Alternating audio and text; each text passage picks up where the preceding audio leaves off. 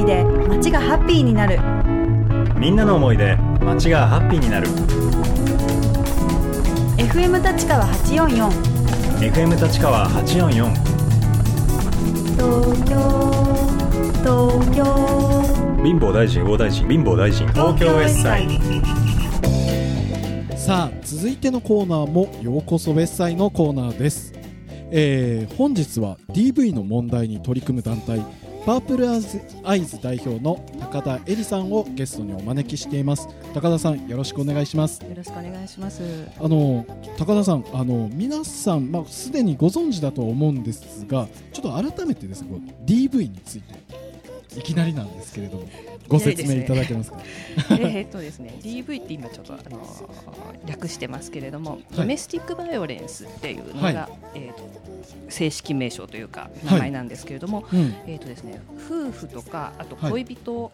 あと親しそういった親しいあの関係の中で起きている暴力うん。っていうことなんですね。で、まあ暴力っていうとこう、うんあのーちょっとまた後でご説明というかすることあるかと思うんですけれども、はい。暴力っていうとちょっとまたあのストレートなんですけど支配、あの一人の人が自分の思い通りにしたいっていうことがあって、うん。で支配と抑圧っていうことの構造の中で起きてくるっていう。あーはい。なるほど。問題です。支配と抑圧の関係を、まあ、DV みたいな。そうですね。その構造の方が実は暴力って言ってしまうよりもその方がすごいあの根本にある問題だなというふうに思ってます。ああなるほど。あの高田さんはこうなぜこの DV の問題にこう取り組もうと思われたんですか？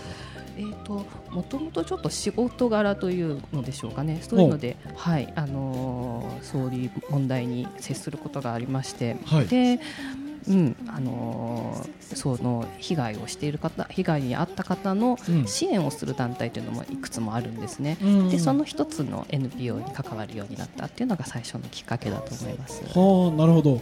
でそこからパープルアイズという団体を、この DV というのをあの啓発していくあの皆さんに知ってもらうこう活動をこう立ち上げるわけですよね。はい。これはあのその立ち上げるきっかけっていうのは何だったんですか？うーんときっかけというかですね、はい。えっとその支援支援をするっていう活動はもちろん、あの一番大事なところなんですけれども、はい、あのなかなかそれと同時に、うん、この問題をこう広く知ってもらうっていうことも大事だなあのうん予防教育とかっていう言葉もあるんですけれどもはい。知ってもらうことであのこの問題を防止していくっていうそういうあの活動も大事なんですけれど、うん。そちらの方がなかなかうまくこう効果的に進んでないなっていうのが私の印象だったんですね。ああなるほど。でそれをどういうふうにしたらいいものなんだろうなっていうことを、まあつらつらあの普段から考えてたんですけれども、うん。たまたまですね、えっとはい。あでその活動の中にパープルリボンプロジェクトっていうのがあって、うん。よくリボン運動とかってあるじゃないですか。ピンクリボンとか。はい。あのレッドリボンとか、はい。それのパープルって紫色のがあの DV の問題なんですけどもはあたまたまそのでもなかなかねはーって今おっしゃったみたいに、うん。知られてないんですよね。はいはい。でそれをあのたまたまデザイナーの方がグラフィックデザイナーの方が、うん。そのリボンを見て、うん。これはどういう意味なんだろうっていうのをあの逆に関心を持ってあの、質問に来られた方がいてでそこからこういろいろあなんて言うんでしょう私が説明してじゃあうん。デザインを使ったらもっと何かあの効果的なことができるんじゃないかっていうようなことを、うん。えー、と話し合うというんでしょうかね、うん。ミーティングを何度か重ねるようになっていったっていうのが、はい。きっかけなんです。本当偶然になるほど、はいちなみにその紫にはどういった意味が込められてるんですか？うーんそれを言われるとですね。なるほど。一番難しい、はい。アメリカでもともと始まった運動で、はい。インターナショナルパープルリボンプロジェクトっていうのがおー。10年ぐらい前かな、ぐらいから、え始まっていましてはい。そこからこうもうそのまま直で輸入してしまったものなのでなるほど。はい、うん。その色の意味をって言いますとね、一番ちょっと紫紫って言ってる割にはじゃあ話題変えましょうか。ごめんなさい。あのでもこう実際日本でもこの DV っていうのは深刻な問題になってるんですか？そうですね。あのもともとなってるというよりも昔からあったことなんですよね。ただそれがなかなかうん。家庭の中であったりとか、本当親しい間柄での問題だから、うん。露呈してきていなかったということなんですけれどもでもあの実際にき、えー、とこれ調査な内閣府の調査なんですけども、はい。結婚したことがある女の人、まあ、はい。離婚した人も含めてっていう意味なんですけど、うん。その女性の3人のうち1人が何らかの暴力を経験しているっていう。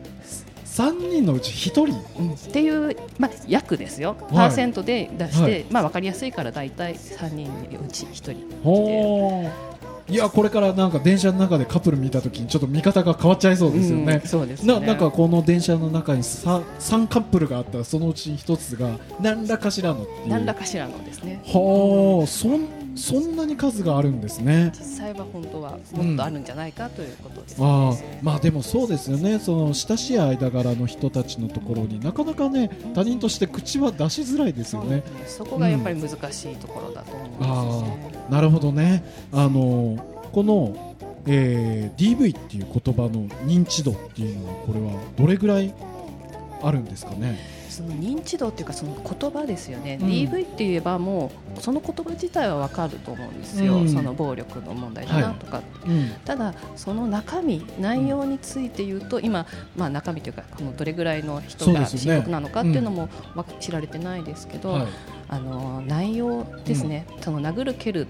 うん。いきなりなんか DV っていうとそういうものをイメージする方が多いんじゃないかと思うんですよ。はい。だけど本当はそれだけではなくって、うん。精神的にこう、あの暴力というものがあったりし、あの無視をするとかそういうことですね、あと、はいうん。メールをチェックするとか、うん。あと友達と会わせないとか、はい。行動を制限するっていうのそういうこういうやり方の支配とかっていうこまともあるさに支から配なんですね、うん。いくつもそういう形があるから、はい。実際は本当は認知度ってないんだろうな。なないというか少ない、うん。低いだろうなっていうふうに思ってます。あーでもやっぱねこうそういうお話聞いているとやっぱりこう DV ってデリケートな問題だなっていうことを思うんですが、ん。あの啓発活動こうパープルアイズがこう行う際にこう気を使っていることとかありますか？そうですね。やっぱり一番は被害を受けたあの広くね知ってもらうための啓発なので、うん。あのいろいろやっていきたいんですけども、うん。やっぱり被害を受けた人っていうのが再び傷つくことがないような、ってうんいうことはすごくあの何かやるときには一番気を使うところでは気を使うところではあります、ただでもやっぱり自分たちも面白いでもやっぱりコンセプトとしては面白いものをやりたいなっていうのがあるので、そこのこうせめぎ合いというか、うん。してますね。ねなんかあのパープルアイズさんのサイトを見ているとはい。実にこの啓発活動をユニークな視点でアクションされてるなというふうに思ったんですけどちょちょっとご紹介いただいてもいいですあかはい、はい。ぜひ。そうですね。あの、まあ、まだあの始まって1年経ったぐらいのものなんですけれども、一つはですね紫ってさっきから使ってますけども、はい。パープライズという名前も紫ですし、うん。紫屋っていうあのものを一つ始めました。うん。でそれは、えーとですね、紫色のものばっかりをの商品を集める、うん。何でもいいんですね。だから野菜だったら、はいナスでもいいしあの紫芋でもいいんですけどとにかく紫色のものばっかりを集めたうん。お花とか、うん。あのものを集めたお店っていうのをやってみましたね。こうなるほど。面白いですね。面白いですよね。はい。うん。そうするとあののれん作ったりとかして、あの街中にかけるんですけども、うん。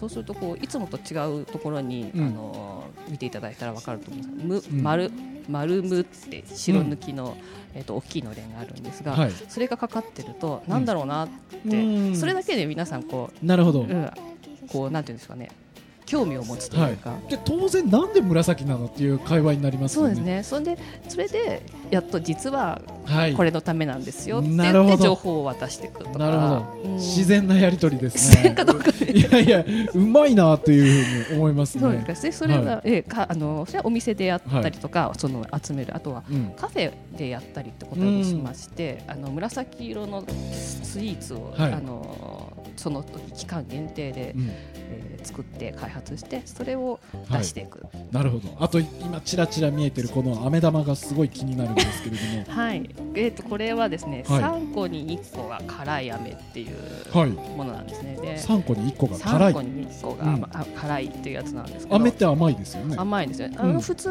あの当然皆さん甘いものだと思ってるんですけどうん。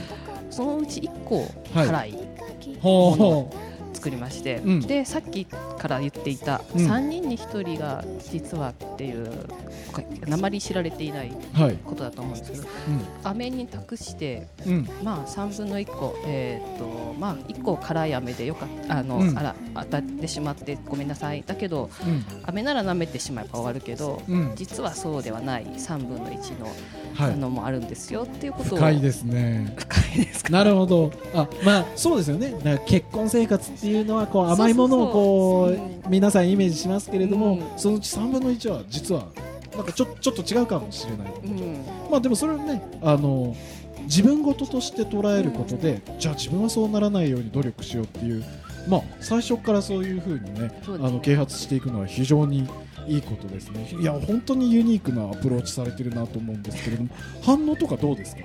うーんそうですね、うん。まあ皆さん面白いっていうのが最初の,、あの反応なんですよね。はい。ででもこう実際こう見ると、はい。ああなるほどそういう問題もあるんだっていうことで、少しだからなんて言うんだろうな。うん。考えるきっかけみたいな感じかなと思ってます。重要ですよね。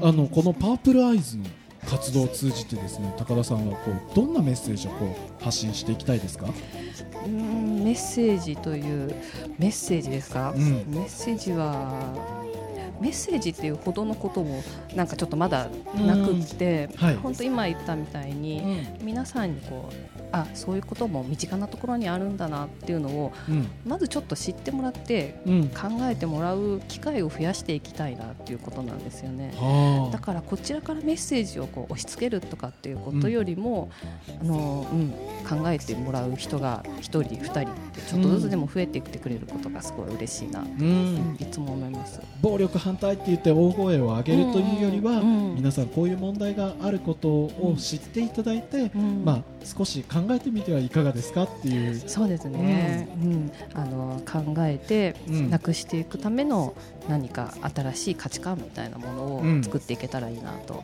思ってます。素晴らしい活動ですね。ぜひね、いやいや、なんか、ぜひ続けていってほしいなと思うんですけどね、はいでも次はどういう感じでね考えるきっかけを作るのかっていうそっちのクリエーションの方も興味があるあんでねはいぜひあの、はそういうこともあのいろんな人にあの、力になっていただきたいなと思います。またウェブサイトをチェックしたいと思います。はい、はいよろしくお願いします。はい、ありがとうございます。本日はパープルアイズ代表の高田恵里さんにお話を伺いました。高田さんどうもありがとうございましたあ。りがとうございました。